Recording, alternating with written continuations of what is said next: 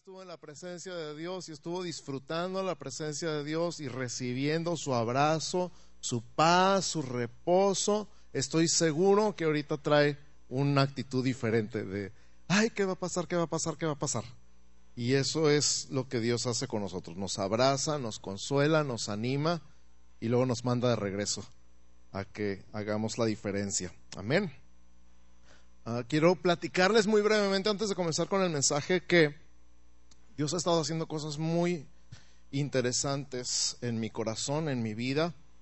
En las últimas semanas ha hecho cosas que jamás pensé que iba a hacer. Cosas buenas, no piensen mal. Luego, luego, ay, pastor. Y una de las cosas que nunca me había visto haciendo y que tuve la oportunidad, el privilegio de hacer en estas últimas semanas fue que en la posada recibimos la invitación de parte de un club de la amistad, Club de la Alegría se llama, eh, las asociaciones que trabajan con personas de la tercera edad. Y este particularmente, Club de la Alegría, es de la zona de pórticos de San Antonio.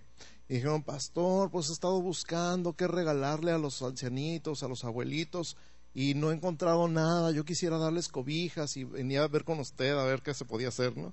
Y yo, ay, hermana, pues ¿cuándo es el evento? Pasado mañana. eh, faltaban menos de 48 horas. Y le digo, ¿y cuántos abuelitos son? Pues 30, me dice yo. Chispas, ¿de dónde saco 30 cobijas en menos de dos días? Le dije, no le prometo nada, pero déjeme ver qué podemos hacer. Lunes en la mañana, y yo quebrándome la cabeza a ver dónde sacaba 30 cobijas, se me ocurre hablar al centro cobijero ahí en, el, en la zona centro y decir, pues, ¿cuánto cuestan 30 cobijas? Este, y me dice, pues, esa cantidad le puedo dejar unas a, a 60 pesos. Yo dije, ok, 30 por 60, 1800, pues más o menos, a ver si se puede, ¿no? Y se me ocurre poner en las redes sociales, nos invitaron a donar 30 cobijas para, para 30 ancianitos. Y si cada uno de ustedes da 60 pesos, con 30 personas que den 60 pesos la hacemos. Uh, quiero decir con mucho gozo que la mayor parte de la gente que contestó fue de San Pablo y que en una hora teníamos la mitad de las cobijas. En menos de que terminara el día ya teníamos todas las 30 cobijas y para el día siguiente ya teníamos el doble. Entonces pudimos dar no para uno, sino para dos clubs de la Alegría, el de Pórticos de San Antonio y el de aquí de Colinas del Sol. Y eso es algo que ustedes hicieron. Yo nada más fui y entregué su dinero ahí en el centro cobijero y los hermanos se llevaron en su carro las cobijas y las demás las tenemos aquí. Ya entregamos seis de las del Club de la Alegría de aquí de, de Colinas, pero estaban de vacaciones, entonces no los podíamos entregar. Pero es algo que ustedes hicieron, algo que, mira, la verdad, lo único que hice fue poner en el Twitter que necesitábamos 30 cobijas. Y ir a entregarlas. es algo que nunca me había tocado y que yo sentí a Dios decir, mira, tú levantas la voz y pasa. Y yo creo que lo vamos a seguir haciendo. Yo creo que Dios nos va a seguir guiando y nos va a seguir mostrando a dónde ir y qué hacer. Y es más padre cuando Él te dice porque lleva su respaldo. Amén. La otra cosa eh, muy padre que tuvimos la experiencia este viernes fue Omar nos invitó con su grupo de secundaria de tutoría a ir a un asilo de ancianos a ayudarles a hacer de todo, limpieza en general y a, ayudar a servirles de comer y todo. El refugio se llama el lugar, el asilo está eh, acá en por el puente de la obrera para adentro, por donde hay una bodega horrera. Gol. Y ahí atrásito de la bodega horrera está el asilo. Son casi 70 ancianos, ¿verdad? 60 y tantos, casi 70 ancianos que viven en unas condiciones que no podrías creer. Me rompía el corazón saber que muchos de esos ancianitos amanecían ahí en la puerta cualquier día de la semana, en la mañana. O sea, sus parientes iban y los dejaban ahí en la puerta y no los vuelven a ver. En condiciones de pobreza, esta gente hace lo que puede con ellos pero están obviamente sobrepasados y necesitan toda la ayuda posible. Fue un placer y un gozo y aparte rompía nuestro corazón. Mi esposa y mi hija pudieron ir con nosotros y pues yo lo único que hacía era levantar la cama para que le barrieran abajo, pero salía toda clase de cosas. No le voy a contar lo que salía debajo de esas camas. Y está en mi corazón volver a ir y le comentaba yo a los jóvenes adultos ayer en la reunión que, me encantaría que ellos fueran conmigo y luego luego se pusieron las pilas y dijeron, vamos, usted diga la fecha y vamos. Entonces yo los invito a que el día que quieran No se necesita reservación. De hecho, no van a decir, ay, espérenme, tenemos fila de espera, lista de espera para que puedan venir a ayudarnos. Créame que no. Cualquier día que usted quiera ir, están las puertas más que abiertas. Aquí tengo la tarjeta del pastor Mondragón, que es el encargado del lugar. Y el más bendecido va a ser usted. Créamelo. Entonces, Dios está haciendo algo en mi corazón y creo que Dios está haciendo algo en el corazón de la iglesia y creo que más y más y más veces cada uno de ustedes se va a levantar con una necesidad en particular que Dios ponga en su corazón cubrir. Y entonces ya vamos a, pararle un poquito a mí quién me ayuda y a mí quién me da. Obviamente hay necesidades aquí adentro, pero también, también créeme, te estoy hablando a tu corazón. Esa, no sé cómo llamarle que no suene feo, pero esas, ese ser el centro de atención, tú necesitas terminar. Cuando empieces a ayudar a alguien más, te vas a dar cuenta de lo bendecido que eres. Amén. Uy, déjenme calmo, que ya ya me emocioné. Este. Necesito un adolescente o joven experto en redes sociales que me quiera ayudar. No se amontonen.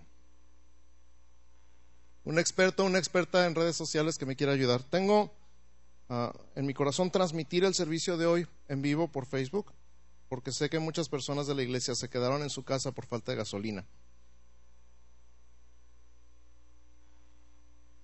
Los muchachos se fueron allá. Entonces un no tan joven que quiera transmitir en vivo, que ya nomás le tiene que picar transmitir.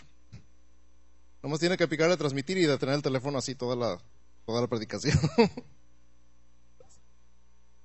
nomás le tiene que picar transmitir y dejar el teléfono así toda la predicación para que se pueda enviar por Facebook. Sí, desde ahí se ve como si fuera cualquier cámara, como si estuvieran grabando a sus hijos en la escuela. Ya no pica el botón de transmitir y empieza. Por cierto que hoy empezamos escuela dominical. ¿Cómo les fue a los maestros de escuela dominical? Súper bien, estábamos esperando más. Así que, excelente. Sé que Josué y Ibero empezaron la clase de finanzas familiares y que eh, el material está increíble. Yo los he escuchado platicar ya varias veces y, necesitan, de verdad necesitan estar ahí, ¿ok? Y la pastora está dando la clase de ni tú ni yo ni nosotros. Si no sabe qué significa eso, vaya a la clase. Si tiene un año o menos congregándose con nosotros, necesita estar en esa clase. Nada que necesita ver más vacas necesita entrar en la clase. Igual con el pastor Mellado, si usted no tiene idea de lo que Dios planeó desde la eternidad y cuál es su plan eterno para usted, necesita estar en la clase con el pastor. Si alguna vez se ha imaginado lo que es el amor, el amor eterno de Dios desde antes de la creación y hasta después, cuando ya no haya nada y siga siendo Dios al final, tiene que entrar a esa clase. Lo va, le va a cambiar la vida. Amén. Ok, vamos comenzando con el tema del día de hoy entonces. Hoy vamos a estar hablando de visión. Diga conmigo visión. ¿Qué es visión? Esta definición, de todas las que he leído, esta definición es la que más me gusta. Es un cuadro mental del futuro. Diga conmigo, visión es un cuadro mental del futuro. Hace muchos años, allá cuando tenía tiempo de ver la tele, salía un comercial de la lotería, no sé cuántos de ustedes lo vieron. Estaba el señor en la carne asada con su amigo, su compadre, y empezaba a decir, mire compadre, aquí va a quedar la alberca, y acá va a quedar el jacuzzi, y acá va a estar la barra con el asador. Ya me vi, compadre, ya me vi. ¿Lo vieron algunos de ustedes o estoy demasiado viejo? ya me vi, compadre. Eso es visión. El único problema con ese anuncio era que todo eso lo iba a hacer cuando se sacara la lotería. Las probabilidades de que te saques la lotería es más fácil que te atropelle un camión en el centro. Es más probable. Pero ¿qué pasaría si esa persona que dice, ya me vi, compadre, ya me vi, se pusiera a trabajar y a ahorrar con una visión de su futuro?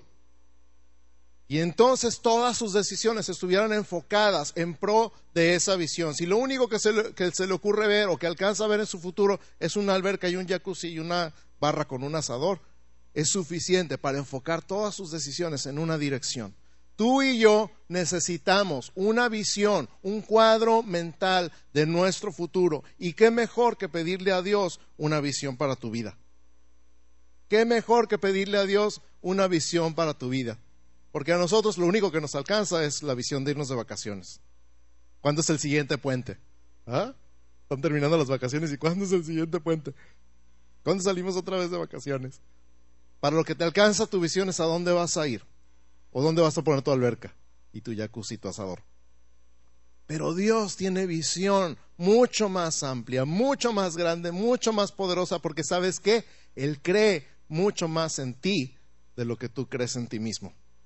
Él tiene visión para tu vida. Lo único que necesitas hacer es pedirle una visión para tu vida, un cuadro mental del futuro. ¿Qué dice la Biblia acerca de la visión? Proverbios 29, 18. Si estás tomando notas, este es un versículo que quieres anotar. Proverbios 29, 18 dice, sin profecía el pueblo se desenfrena, mas el que guarda la ley es bienaventurado. Ahora, esta palabra profecía que está anotada así como tal en la versión Reina Valera 1960, el original hebreo dice visión. Literalmente significa visión. La palabra hebrea es chazón, que literalmente significa si no ves nada enfrente vas a hacer lo que quieras. Sin profecía el, pueblo se desenfrena. No importa para dónde le apuntes si no sabes a dónde vas, ¿sí o no? Proverbios 29, 18. Si no sabes a dónde vas, da igual para dónde camines. Sin profecía, sin visión, el pueblo se desenfrena. Y la palabra desenfrena, el original hebreo es para. Y para es una palabra muy fuerte porque significa queda desatado, o sea, como burro sin mecate descubierto, expuesto, desnudo y perece. Todo eso significa para. O sea, si no tienes visión, quedas desatado, pero desatado en el mal sentido de la palabra. Descubierto, expuesto, desnudo y pereces si no tienes visión. Necesitas una visión para tu vida, necesitas una visión de Dios para tu vida. Y vamos a ver un ejemplo de visión en la vida de Abraham. Los que están leyendo la Biblia en un año con nosotros saben que ya vamos por ahí de Génesis, ¿qué? 22. Por ahí de Génesis 22. Y en Génesis 22, 17, si estás tomando nota, Génesis 22, 17, escucha esta palabra. Imagínate a Abraham afuera de su tienda y a Dios diciéndole, de cierto te bendeciré y multiplicaré tu descendencia como las estrellas del cielo y como la arena que está a la orilla del mar, y tu descendencia poseerá las puertas de sus enemigos. Eso es visión. Y le da dos ilustraciones en esta palabra, en un solo versículo, Dios le da a Abraham dos ilustraciones para que cada vez que vea se acuerde de la visión. Una es las estrellas del cielo y la otra es la arena que está a la orilla del mar. ¿Alguien ha tratado de encontrar las estrellas en el cielo? Sobre todo allá en el desierto, donde no hay ciudad, donde no hay contaminación ni brisa. Me encanta, me encanta manejar por la rumorosa a las 3 de la mañana. Porque no hay ni una luz y las estrellas, mira, no hay un espacio vacío. No hay un espacio vacío. Y ese tipo de cielo era el cielo que veía Abraham. Cuando Dios le dijo, cuenta las estrellas si puedes. Así será tu descendencia. De ahí en adelante, cada vez que Abraham veía el cielo, se acordaba, así será tu descendencia. De ahí en adelante, cada vez que veía la arena a la orilla del mar, ¿has tratado de contar los granitos de arena en la playa? Ni siquiera se te ocurre intentarlo, ¿verdad que no? Nada más ves la arena así, toda esa arena. Ahora imagínate, toda esa arena es como los hijos de Abraham. Dios le dio visión a Abraham y le dijo, tu descendencia va a ser como las estrellas del cielo y como la arena del mar. ¿Por qué es importante compartir la visión que Dios te dio? Porque es importante que no sea para ti solo, sino que la puedas compartir. Vamos a ver un ejemplo de lo que es una visión compartida en la Torre de Babel, en Génesis capítulo 11, verso 6. esta es una visión que no era de Dios, pero fue compartida. En pocas palabras, dice, aquí el pueblo es uno y todos estos tienen un solo lenguaje y han comenzado la obra y nada les hará desistir ahora de lo que han pensado hacer. Es más, repítelo conmigo, porque es una frase muy fuerte. Una, dos, tres. Y dijo Jehová, he aquí el pueblo es uno y todos estos tienen un solo lenguaje y han comenzado la obra y nada les hará desistir ahora de lo que han pensado hacer. Ellos habían dicho, vamos, hagámonos una ciudad y una torre y un nombre, por si fuéramos esparcidos sobre la faz de la tierra, que era lo que Dios les había dicho, que llenaran la tierra, no que se quedaran en un solo lugar y construyeran una ciudad. Estaban totalmente en contra de la voluntad de Dios. Ellos dijeron, vamos, hagámonos una ciudad y una torre. Y entonces empezaron a, inventaron el, asfalto, inventaron el ladrillo y empezaron a construir una torre y pensaban quedarse todos ahí. De tal manera que Dios se descendió y empezó a ver lo que estaban haciendo y él reconoció que ellos eran uno solo, que tenían un solo lenguaje y que habían empezado una obra que nada los iba a detener.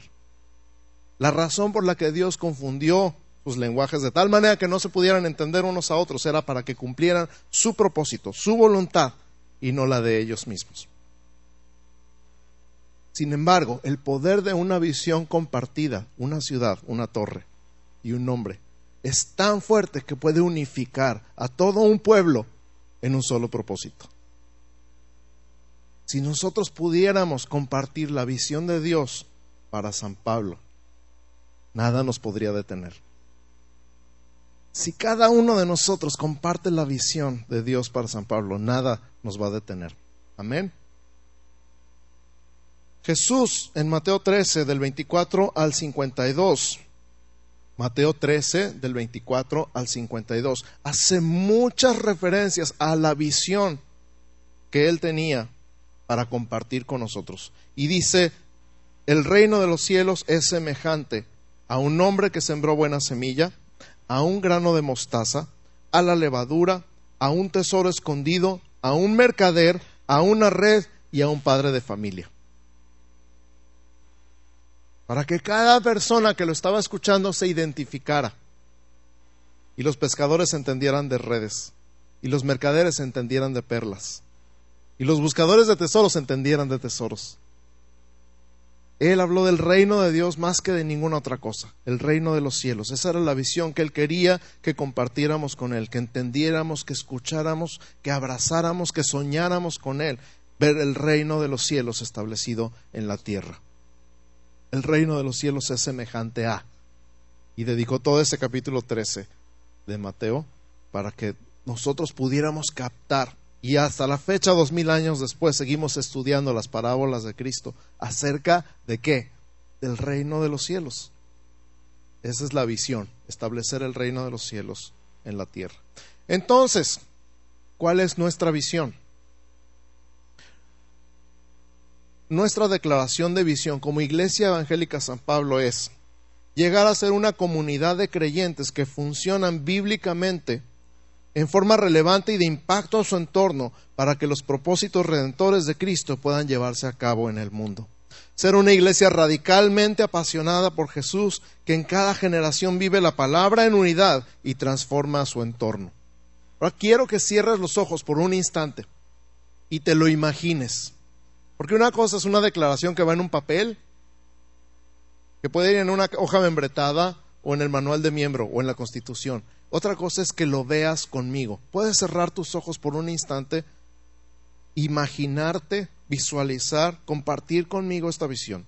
Una comunidad de creyentes que funcionan bíblicamente en forma relevante y de impacto a su entorno para que los propósitos redentores de Cristo puedan llevarse a cabo en el mundo ser una iglesia radicalmente apasionada por Jesús, que en cada generación vive la palabra en unidad y transforma su entorno.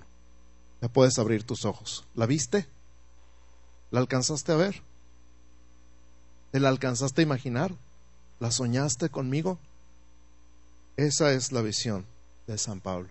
Y aquí en San Pablo Central quiero resaltar dos palabras de esta visión. Quiero enfocarme en dos palabras muy importantes para mí personalmente y creo que para cada uno de nosotros. Número uno, comunidad. Y conmigo comunidad.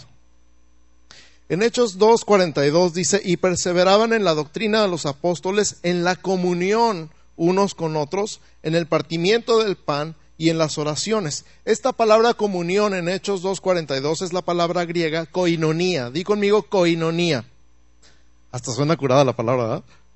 Koinonía significa mucho más que comunión mucho más que comunidad, que son palabras que en nuestros días y en nuestra zona geográfica no usamos para la vida diaria y por eso a veces chocamos con ella. Pero escucha bien, coinonía significa compañerismo, participación, interacción, comunicación, contribución, distribución y asociación. Todo eso está encerrado en comunión o en comunidad voy a repetir.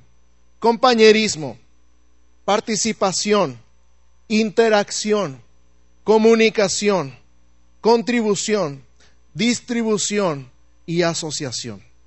Todo eso es coinonía. Mi sueño para San Pablo Central es que seamos coinonía. Cada vez más, cada vez más personas cada vez más profundamente, cada vez más entrelazados, cada vez más unidos, cada vez más viendo unos por otros, cada vez más al pendiente unos de otros. Hemos avanzado, hemos aprendido y cada vez somos más los que experimentamos coinonía, pero no somos todos. Especialmente si eres el último en llegar y el primero en irte estás perdiendo de cosas increíbles. ¿Sabes dónde veo coinonía? Muy padre y me encanta en el desayuno. Cuando nos sentamos todos juntos y gozosamente revueltos a las mesas y platicamos. Te voy a lanzar un reto este año. Siéntate con alguien que no conoces. Siéntate con alguien que no conoces, pregúntale su nombre, dile tu nombre, pregúntale lo que sea, en qué trabaja, cuántos hijos tiene, a qué se dedica, estudia, como es su familia. Pregúntale lo que sea. Y empieza a conocer a otros miembros de tu familia, porque comunidad es familia. Somos una familia, somos una gran familia. Somos la familia San Pablo. Amén. ¿Aceptas el reto?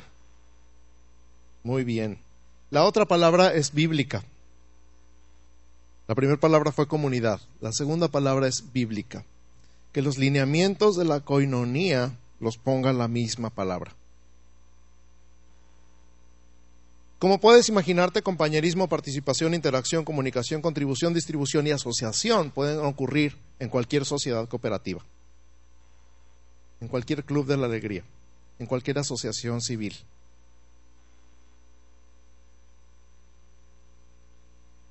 ¿Qué más se te ocurre? ¿En un banco? ¿En una empresa?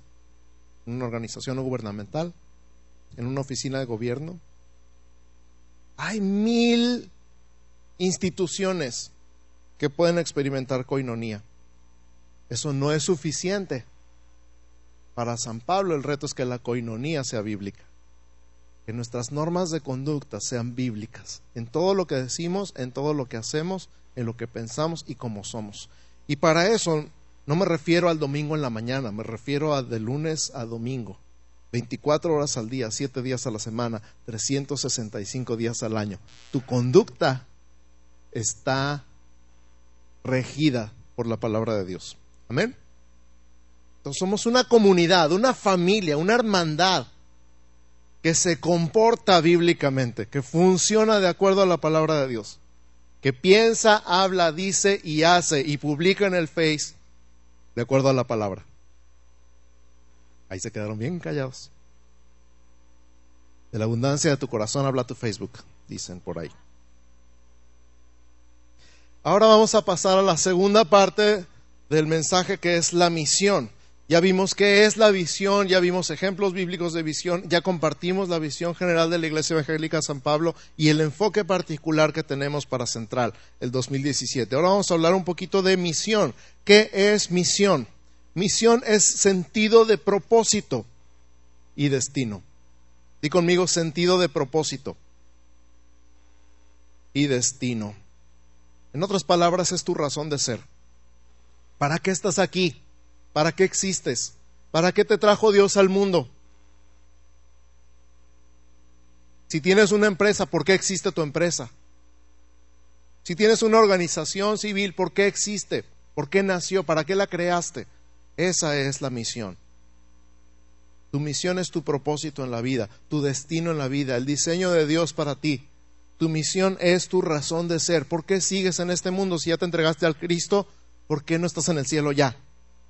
Porque Dios tiene un propósito para ti. ¿Por qué no te has ido al cielo? Porque Dios tiene un destino que espera que cumplas. ¿Por qué no te has ido al cielo? Porque tienes una razón de estar aquí. Te voy a dar un ejemplo bíblico de misión. Génesis 1.28, la primera declaración de misión en la historia de la humanidad. Génesis 1.28 dijo, y los bendijo Dios y les dijo, fructificad y multiplicaos, llenad la tierra y sojuzgadla, y señoread en los peces del mar, en las aves de los cielos y en todas las bestias que se mueven sobre la tierra. Aquí está una declaración de misión con cinco verbos. Fructificad, multiplicaos, llenad, sojuzgad y señoread. A ver, di conmigo, fructificar, multiplicaos, llenad la tierra, sojuzgadla y señoread. Esta es una declaración muy completa de misión. ¿Para qué está el hombre? ¿Para qué puso Dios al hombre en el mundo? Para eso, para fructificar, para multiplicarse, para llenar la tierra. Sojuzgadla y señoread. Pensé que me había comido uno. Esto es un gran ejemplo de misión. Ahora, ¿quieres uno más cortito, más simple, más sencillo y mucho más fácil de digerir? Mateo 20, 28. Jesús resume su declaración de misión en una sola frase. Y esa frase es, el Hijo del Hombre no vino para ser servido, sino para servir y para dar su vida en rescate por muchos. Jesús declara su misión en una sola frase. Y esa frase la puedes resumir en dos palabras, servir y dar. La misión de Jesús la puedes resumir en dos palabras, servir y dar. Ahora piensa, ¿cuál es tu misión en la vida? ¿Cuál es tu propósito? ¿Para qué te creó Dios? ¿Para qué te hizo? ¿Para qué te puso aquí en la tierra? Déjate la tierra, ¿para qué, ¿para qué te puso en México, en Baja California, en Tijuana, en tu delegación, en tu colonia, en tu trabajo, en tu escuela? ¿Para qué estás? La misión de Jesús es servir y dar. Te da un tip. Porque es importante compartir nuestra misión. Porque es importante compartir nuestra misión. Mateo 28, del 18 al 20, le llamamos la gran comisión. Fíjate, la gran comisión. O sea que es una misión compartida. La gran comisión es una misión compartida, es la misión de Jesús expresada a nosotros, para Él cumplirla a través de nosotros y muchas veces a pesar de nosotros. Jesús se acercó y les habló diciendo, Toda potestad me es dada en el cielo y en la tierra. Por tanto, id y haced discípulos a todas las naciones, bautizándolos en el nombre del Padre y del Hijo y del Espíritu Santo, y enseñándoles que guarden todas las cosas que os he mandado. Y he aquí yo estoy con vosotros todos los días hasta el fin del mundo.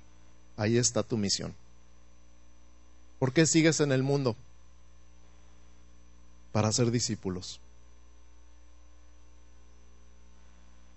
¿Por qué no te ha llevado el Señor? Porque todavía no haces todos los discípulos que tienes que hacer.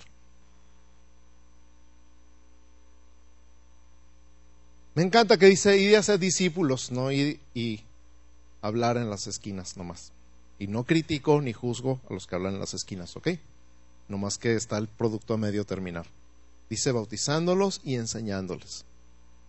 Dos palabras clave de este, de este, pasaje, bautizándolos y enseñándolos. O sea que tú le estás predicando el Evangelio a alguien, le estás compartiendo con tu vida, con tu labor, con tu oración por él, estás predicando hasta que esta persona se bautiza. ¿Ves la diferencia? ¿Cuándo lo sueltas? De hecho no lo sueltas, pero ¿cuándo lo, lo dejas en paz un poquito? cuando se bautiza, no cuando hace la oración. cuando se bautiza, bautizándolos y después de bautizarlos, enseñándoles que guarden todas las cosas que yo les he mandado. En una palabra, discipulado.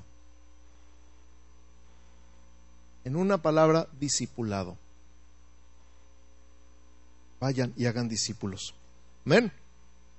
Están súper callados. Y la última frase de esta misión dice, yo estoy con vosotros todos los días hasta el fin del mundo. Por eso es la gran comisión, porque Él hace contigo. Él está contigo, Él va contigo. Él está contigo en la escuela, Él está contigo en el trabajo, Él está contigo con la familia en conversa, Él está contigo en la calle, Él está contigo en el taxi, en el camión, Él está contigo en el aeropuerto y en el avión, Él está contigo en el negocio del vecino. Él está contigo para que hagas tu misión.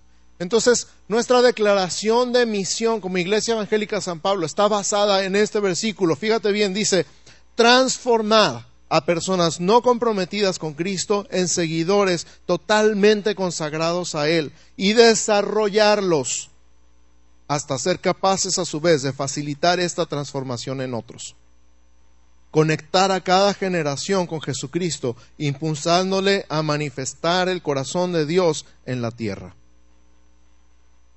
¿Está padre, verdad? ¿La escuchaste? A ver, dila conmigo. Desde transformar. Pues. Desde transformar. Ahí va. Una, dos, tres transformar a personas no comprometidas con Cristo en seguidores totalmente consagrados a Él y desarrollarlos hasta ser capaces a su vez de facilitar esta transformación en otros. Y luego conectar a cada generación con Jesucristo, impulsándole a manifestar el corazón de Dios en la tierra. Para eso está, para eso existe la Iglesia Evangélica San Pablo. Esa es nuestra razón de ser. Y quiero enfocar aquí en central una palabra, de toda esta declaración de misión, una palabra, y esa palabra es transformar. Nosotros estamos en el negocio de la transformación.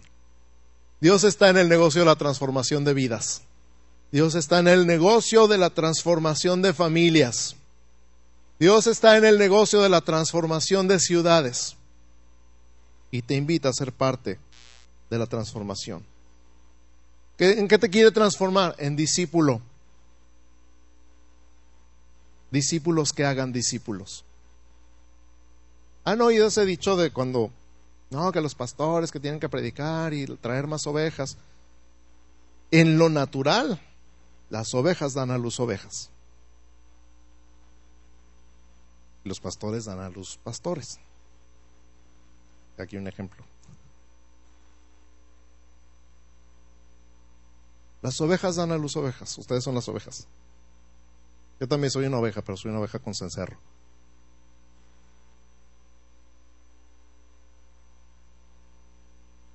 Entonces tú eres llamado a ser un discípulo de Cristo y lo que hacen los discípulos es más discípulos. Amén. ¿Dónde están esos discípulos? Allá afuera. Nosotros estamos para discipularte a ti, para que tú discipules allá afuera. Que tú hagas discípulos que nosotros no conocemos, no tenemos ninguna relación con ellos. Si vamos y tocamos sus puertas, somos, y con todo respeto, igual que los testigos de Jehová, nos van a cerrar la puerta en la nariz. Pero a ti te conocen. A ti te critican, pero también te buscan cuando tienen una bronca, ¿sí o no? Hay el santito, hay la santita. Hay el mocho, la mocha, el persinado, el aleluya. Y luego están tocando la puerta. Ay, ore por mí, usted que está más cerca de Dios. Porque, porque saben, ¿verdad? Saben.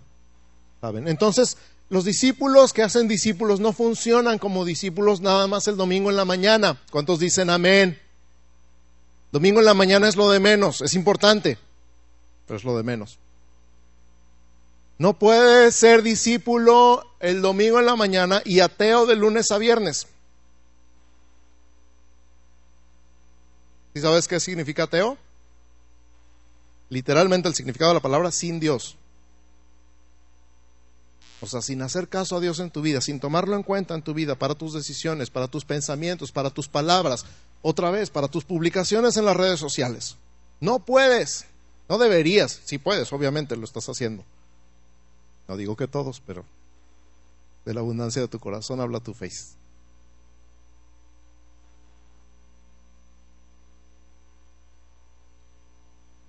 Discípulos el domingo, ateos de lunes a viernes o sábado. Sino discípulos que hacen discípulos de lunes a domingo en la casa, en la escuela, en el trabajo, en el mercado y también en la iglesia. Incluye todas las esferas de la ciudad. Vivimos para transformar. Vivimos para transformar. Tú y yo vivimos para transformar.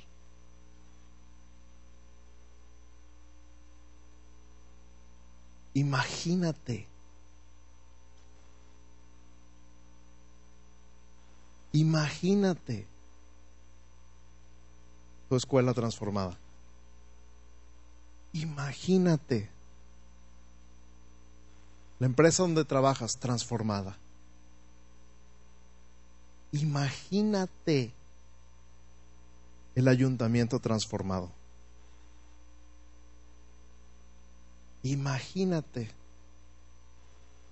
Emex transformado, gloria a Dios, aleluya. Imagínate tu cuadra transformada, tu colonia transformada. Imagínate tu familia transformada.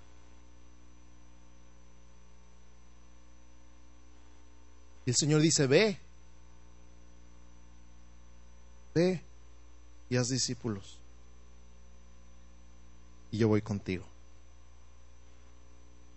Entonces, si tú no sabías qué hacer con tu año, si tus únicas metas eran bajar de peso y ahorrar dinero, espero que te vayas de aquí con un reto un poquito más grande. Porque como dije al principio, Dios cree más en ti de lo que tú crees en ti mismo.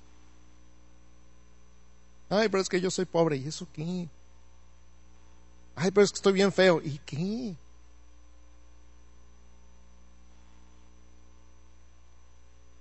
Ay, pero es que yo tartamudeo cuando hablo.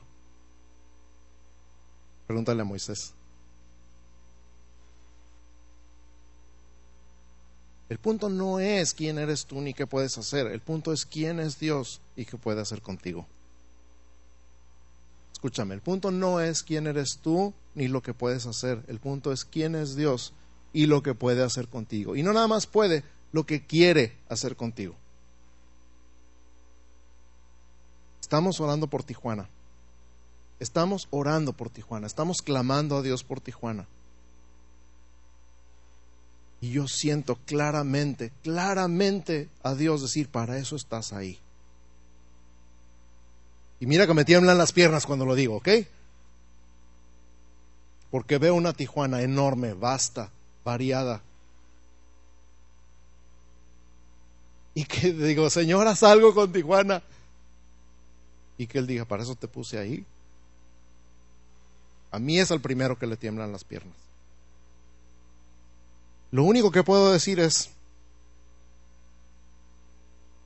si pude juntar 30 cobijas, ¿qué tal si la próxima vez trato de juntar 300? Si pude servir a 70 ancianitos, ¿qué tal si la próxima vez trato de servir a 700?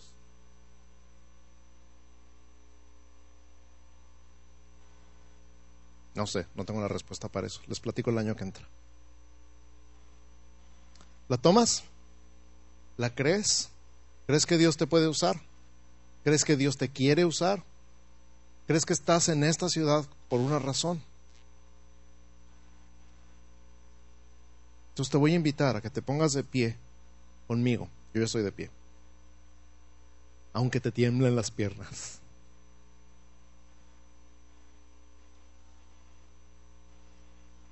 Es más, vamos a decir Tijuana, San Diego, Rosarito y Tecate, lo más cercano. Yo no sé, el día que me llegó una invitación para ir a Mexicali al Congreso del Estado, me temblaron las piernas. Yo pensé que me iban a sentar ahí en el banquillo de los acusados y me iban a preguntar sobre todo lo que he hecho en mi vida. No me preguntaron nada, pero me temblaron las piernas. Me imaginé, yo dije, nunca voy a ir al Congreso del Estado, yo nunca voy a estar en un edificio de gobierno. Eh, más pronto hay un hablador que un cojo. Mejor di, Señor, haz lo que quieras conmigo. Aquí estoy. Así que te invito a que tomes tus propias palabras, tomes tus manos y digas, si te sirven de algo estas manos, Señor, úsalas. Si te sirve de algo esta boca, Señor, úsala. Si te sirve de algo mi Face y mi Twitter y mi canal de YouTube, úsalos. Si te sirve de algo, Señor, mis pies, mis fuerzas, mi dinero, si te sirve de algo mis recursos, las pocas o muchas influencias que tenga, mis contactos, mi agenda, dile, si te sirve de algo, aquí estoy. Si te sirve de algo mi negocio, aquí estoy. Si te sirve de algo mi posición en el trabajo, aquí estoy. Si te sirve de algo que esté en esa escuela en particular, aquí estoy.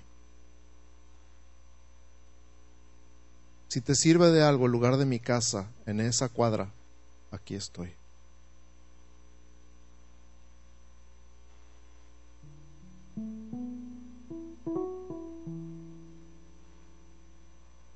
Y Dios quiere que te recuerde que no estás solo, que no te va a mandar nada más como agente infiltrado en territorio hostil.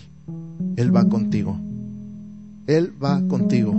Y sabes que no nada más Él va contigo, nosotros vamos contigo, porque somos la iglesia, somos coinonía, somos una familia. A mi grupo de varones me encanta decirle mi pandilla porque todos nos respaldamos unos a otros y les digo, el que se mete con uno se mete con todos. De la misma manera, quiero extender eso a toda la iglesia. Si tú vienes conmigo, como Omar vino conmigo y me dijo, pastor, lo invito a servirle a los viejitos, ahí voy a estar. Pastor, quiero ir a predicar a una escuela. Yo voy contigo. Vamos contigo. Mientras tenga tiempo y energía y fuerzas y aliento y gasolina. No, no es cierto yo voy contigo. La iglesia va contigo. Lo bueno de no tener carros es que no me preocupa la gasolina ahorita. Así que, ¿sabes qué? Ríndete, dile, me rindo, me entrego, aquí estoy, aquí está mi vida, aquí está todo lo que tengo, todo lo que soy, todo lo que hay en mí, todo el potencial que ni yo sé que tengo. Lo que te sirva de mi vida, úsalo, Señor, aquí está. Que este año empiece y siga con sorpresa tras sorpresa de lo que tú puedes hacer con una vida rendida a ti. En el nombre de Jesús. En el nombre de Jesús. Amén. Amén. Gracias. Pueden tomar su lugar. Que Dios los bendiga.